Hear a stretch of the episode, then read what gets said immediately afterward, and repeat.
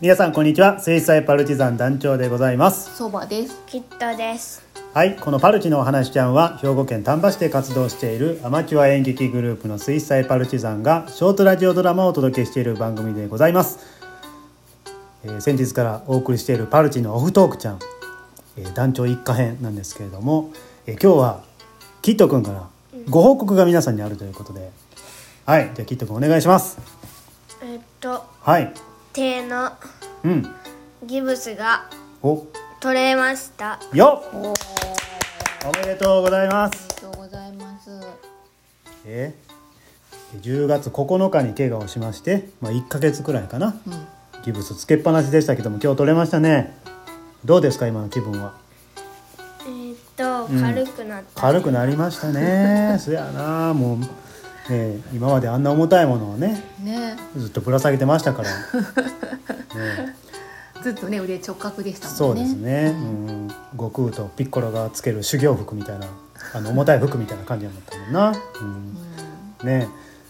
あとね、まあ、まだちょっと仮のギブスっていうのはですね、えー日常生活でしないといけないということなんですけれども、まあ、お風呂入る時とかはねとってもいいとさっき言われましたのでね、はいまあ、しばらくもう少し我慢の時間続きますけどもしっかり直しましょうねうんはいよかったですねうん。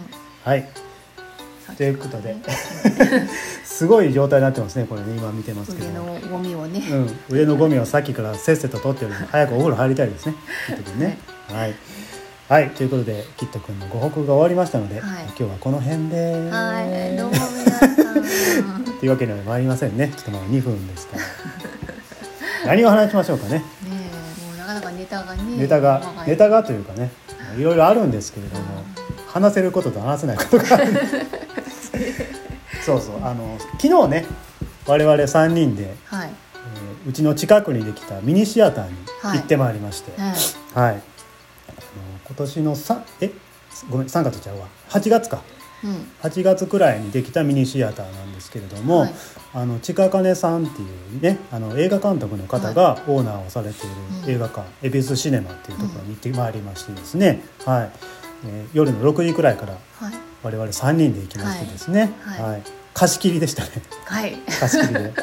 はい。でねすごく手厚くねもてなしていただきまして、ですよ。ありがたかったな我々あれは。三人だけのためにね。そうそうそうそう、で、まあ、特別サービスみたいな感じでですねあの音響が売りの映画館ということで、えちょっと私あんま詳しくないんで間違ってたら申し訳ないんですけどもあの真空管アンプとそれからデジタルアンプの違いを実際に音を流して説明をしていただきました、はい。聞き比べをね、うん。させていただきましたね、すごいいい経験やった。そうですね。めちゃくちゃ分かりましたあれは、はい。うん、両方用意が良かった。両方良かったんですけども、あの真空管の方はねやっぱりこう優しさっていうか、うん。うん。滑らかな音が、ままろやかなね。うんまろやかですね、うん。音が特徴で、うん。デジタルの方はすごくもう音が全面にこう立体的にドーンと飛び出してくるっていうか。そうですね、うん。鮮明な感じですそうですよね、うん。うん。実際映像も流してねはい。映画のワンシーンを。ワンシーン。全然のストーリー知らなかったんですけど、うん。あのワンシーンだけで私はもう泣けましたね、横見たら泣いてるからびっくりしたわそれだけ本当に音がねそうそうそうすごい本当すごい迫力やって、あれはまた行く価値ありますよね、うん。でももったいない行かないとあそうれは。そう本当に、うん。ね。だからまたねちょっと私たち足しげく通いたいなとぜひはい。思ってるんですけども、うん。はい。あの丹波市近辺だからぜひあの恵比寿シネマ。ね。ね。はい。足を運んでいただきたいですよねそうですね。ね。まるで珍しいね、うん。作品をされていますそうですね、うん。ははい。ね久々の映画楽しかったですい、うよ、ん。うん。ここねこあのー、12年はコロナの関係であのまあキット君の関係の映画を見に行けてるんですけど。ね、えー昨年は「鬼滅の刃」見に行きましたね、はい、で、えーつい最近は「クレヨンしんちゃん」うん。アニメばかりを。そうですね、アニメを中心に見に行ってますけども、はい、はい。じゃあ皆さん、まあ、せっかくなので何か映画館の思い出語りましょうか。何かありますか？急ですけども。キット君何かありますか？映画館で。えーっと、うん。行って席にうん、うん座るときに、うん。その前に立ったらはい。その前の人がうん。置いていったんか知らんけど、うん。ポップコーンが落ちてて はいガリってなってそガリってなった。のまうん。ま終わるまでうん。ずっとうんな見てた。映画を。え？気になってた。そうかそうか。これはねあの入れ替わりのね時間がこう詰まってる映画とかよくありがちですよね、はい。掃除が間に合ってないっていうか、うんうんね、まあ、でもあのポップコーンは落としていっちゃいけませんね。ね。これはあの同じことしないように気をつけましょうねきっとね、うん、マナーとしてね、うん。はい、うん、そそばちゃん何かありますか？そうですね、うん。あのーそう私も。はい。まあ若い頃は割と映画好き好きとしてですね、うん。あの映画をよく見に行ってたんですけど、はい。あのまだ若い頃ですよ、うん。まだ20代そこそこの頃ね。20代ねうん。まだあの団長と付き合ってた頃ですね、はい。あの長野県のとある村にあるうん。映画館にうん2人で行きまして、いったいった。あのそこではい。あのホラー映画を見たこと見ですね。たなあ見た見た。あの私はねあの一つ教訓としても残ってるんですけど、はい。何でしょう？ホラー映画は、はい。映画館では見てはいけない。見てええんや。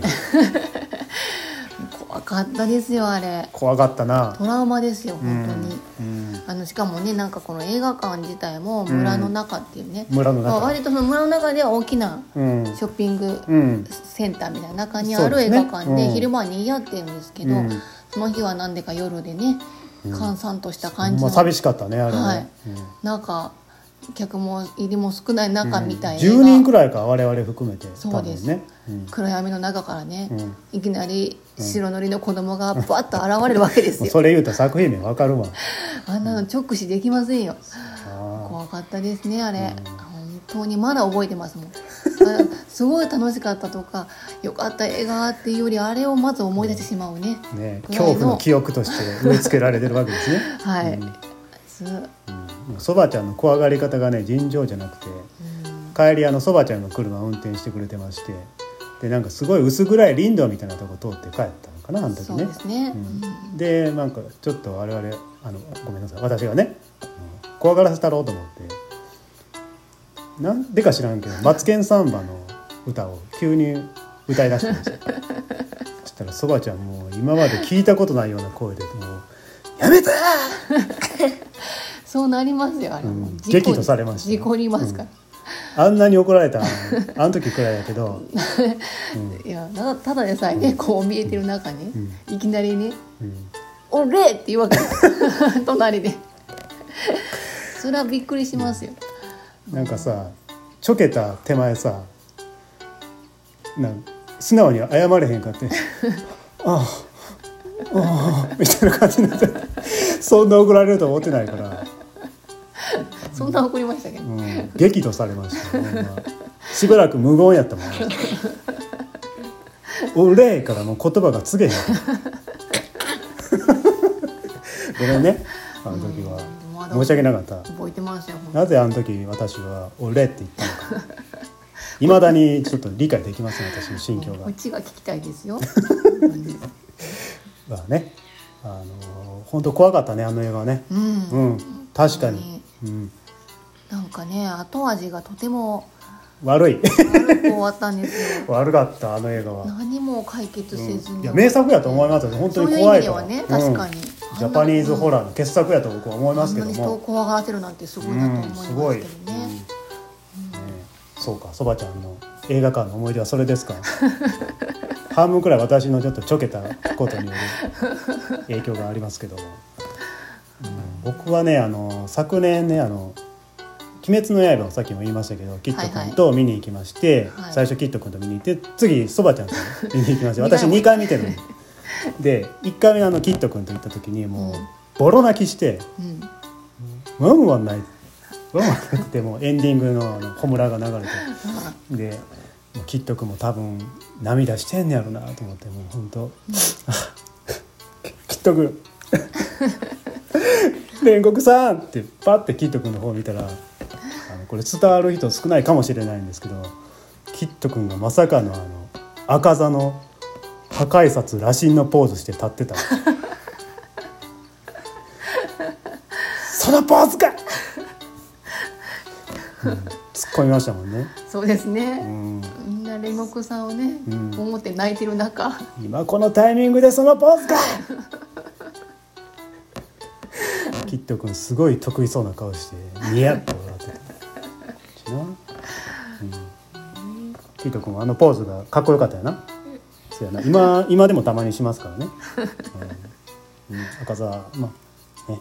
まあね。あの後々こう分かってくるとちょっとまあねそうですね。思うとこもありますけども、あの直後はちょっとね。うん。あとね僕ね小さい頃になんかヒーローもんの映画を見に行ったらしくて覚えてないんやけど親にいまだに言われるんやけどなんかすごいあのいい場面でね敵ともう対峙するクライマックスのシーンで「あんた興奮してな。スクリーンの前行ってな「やー!」言うて。スクリーンの前で敵と戦ってたでって。どういうし心理状態やったの？興奮しちゃった、小さい頃の団長ちゃんは、最悪やで。もうあの現実と物語の世界線飛び越えてるからいいじゃないですか。なかなかその線飛び越えられへんで。ねえ。ね戦ってたんですね 一緒に。ほんまもう現実と本当に映像のその境目が分からなくなってるから スクリーンの前で戦ってんねん。迷惑な子供ですよこれは本当にね。うん。そうですね、まあ、たまに言いますけどねそういう子。なんかすごい分かるなっていう気持ちが、はい、そんな頃もあったね。ね。素直で可愛いじゃないですか。いやー！いい声出してたみたいですけど。はい、ということで今日は映画のお話を中心にお届けいたしました。きっと腕治ってよかったですね。はいはい、じゃあ、お風呂入りましょう。はい、ということで今日はこれまででございます。ありがとうございました